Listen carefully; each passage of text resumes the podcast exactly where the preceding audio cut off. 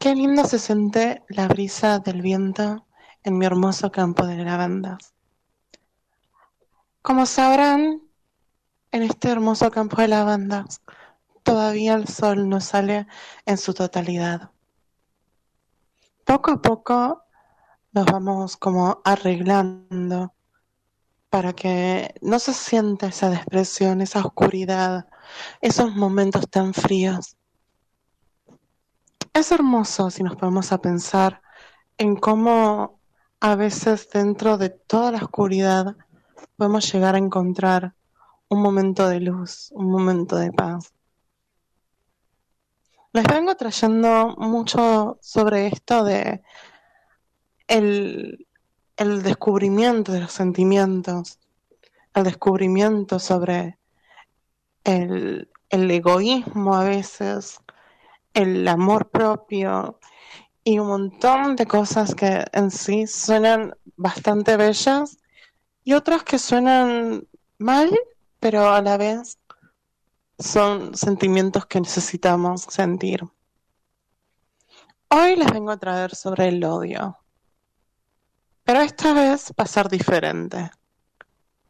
En fin, yo soy Didi y sean bienvenidos al mundo según Didi.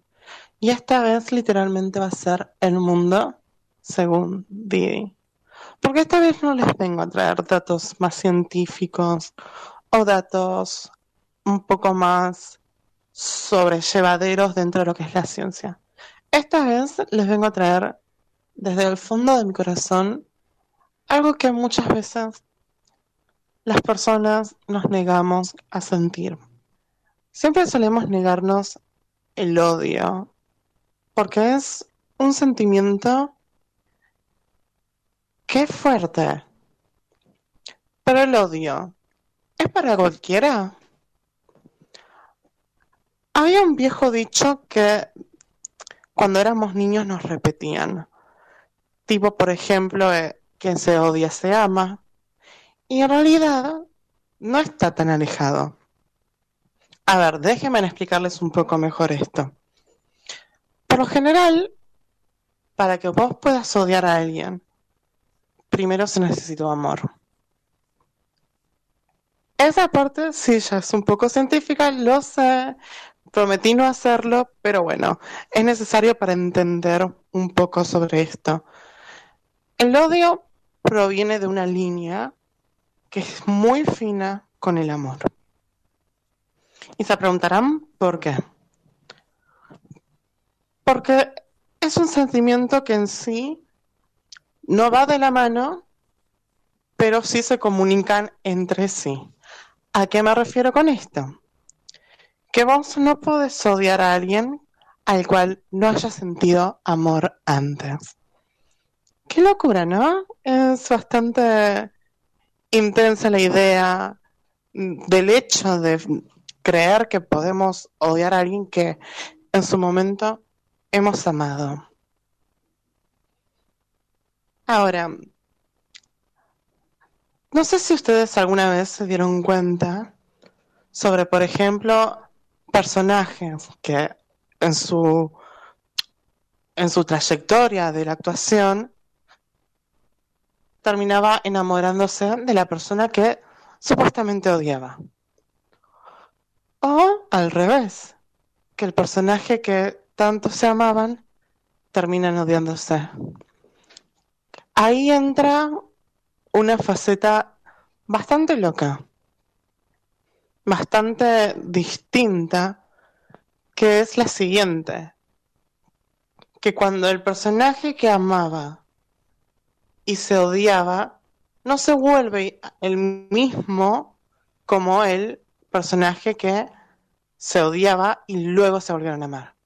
Porque los personajes que se odiaban y luego se volvieron a amar o que se encontraron dentro del amor, esos personajes suelen ser romantizados, suelen ser los dulces, suelen ser los personajes que todo el mundo en sí quiere. ¿O no? Vamos a ir sin ir más lejos. Acá las personas que vieron alguna vez Vampire Diary, Diario del Vampiro, Elena y Damon, personajes que terminaron amándose.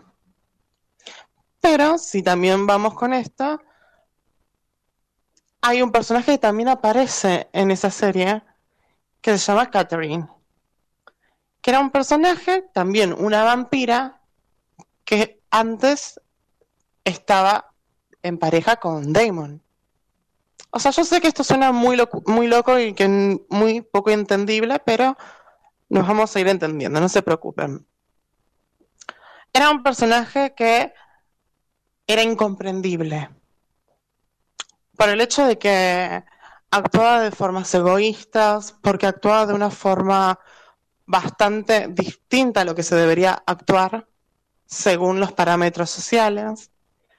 Y eso hacía que justamente esto transformara un poco el odio hacia el personaje. ¿Pero por qué? ¿Por qué se suele ser los personajes que se odiaron y luego se amaron los principales? ¿Y por qué sobre todo los personajes que se amaron y luego se odiaron suelen ser los villanos? Es muy fácil de responder. Es increíblemente fácil de responder. Porque el odio es una mala palabra para muchos. Una sensación que no tiene que existir. ¿Saben por qué no averigüé por completo el significado del odio? Sé lo que ya saben, lo que yo les acabé de decir al principio. Porque a la vez quiero que esta vez ustedes vayan y busquen dentro de sus campos el significado. ¿A qué voy con esto? Yo tengo un significado sobre el odio que es muy distinto, por ejemplo, que la sociedad valúa. Para mí el odio puede llegar a ser un freno hacia personas que me hicieron bastante daño. Y acá me voy a abrir un poco con ustedes. Hace un tiempo atrás yo tuve una charla con mi madre sentada en un campo de girasoles, que es su campo de girasoles, de hecho, que está a varios kilómetros de mi campo de lavanda, muchos kilómetros a campo de lavanda. Resulta ser que hubo un enorme terremoto que dividieron nuestras fronteras y ahora está cada vez más y más lejos el campo de mi madre con el mío. Pero esto significa que aún así podemos tener nuestras charlas. Pero por ejemplo, hace mucho tiempo atrás, cuando era chiquita, cuando tenía unos 12, 13 años más o menos por ahí, tenía a mis padres separados. Pero aún así mi padre siempre venía y me traía regalos. Me trataba a veces como si fuera una diosa y creo que también por eso tengo un poco esta sensación de que no permito que muchos eh, en mi vida entren porque sí. Pero un día, cuando fui a visitar también el campo de mi padre, que era un campo bastante despoblado, bastante artificial, también se podría decir, porque había algunas flores de plástico, que eran hermosas esas flores de plástico. Pero eran esas flores de plástico. No tenían aroma, no tenían su naturalidad, los días de invierno, si bien no se caían, se denotaban que no eran reales. Y ese día, cuando tenía esos 13, 12 años, visité el campo de mi padre. Fue un largo viaje, porque si bien el campo de mi madre, como les habré dicho, eh, estaba lejos, a varios kilómetros, el de mi padre estaba muchísimo, pero muchísimo, muchísimo, muchísimo más lejos. Y cuando llegué, cuando al fin llegué, porque en realidad mi padre iba a venir a buscarme para poder visitar su nuevo y hermoso campo que supuestamente me había dicho que tenía. Cuando llegué, no había nadie. Estaba vacío. Ni siquiera las flores de plástico estaban. Y sinceramente sentí una sensación extraña. Entonces corrí dentro de su casa. Busqué por todas partes. Y él no estaba. Bueno, entonces me pregunté, si mi padre no está en la casa, por ahí lo puedo llamar. No encontraba su teléfono. Se lo había llevado, la casa estaba vacía. Agarré yo mi teléfono y lo llamé. Pero un mensaje decía contundentemente que el número que intentaba llamar ya no estaba habilitado, ya no existía, etcétera, etcétera, etcétera. Siempre pensé que que iba a ser pasajero, que en algún momento iba a llegar. O esas historias que, que hemos escuchado varias veces, como por ejemplo en Los Simpsons, cuando el padre de Nelson se fue a comprar cigarrillos y nunca más volvió. Yo nunca pensé que mi padre sería como el padre de Nelson que se fue a comprar cigarrillos y nunca volvió. Pero justamente fue así. Con el tiempo, tipo, por más de que mi madre intentara que yo no, no desarrollaba un sentimiento negativo hacia él, era imposible no desarrollar un sentimiento negativo. Porque me sentía abandonada. Me sentía vacía. Me he preguntado también si tal vez fui yo la culpable de que él ya no esté. Y claramente que me he preguntado eso. Me dije, Tal vez no le tenía que pedir más flores. Tal vez si no me traía tantos regalos por ahí que se quedaría. Tal vez tendría que ser más como él quería. Tal vez tendría que ser más una señorita de la sociedad como él quería. Fueron tantas cosas que me he dicho que fueron una tras otra, tras otra. Una horrible tortura. Todavía recuerdo cómo me acostaba en mi campo de lavandas y lloraba.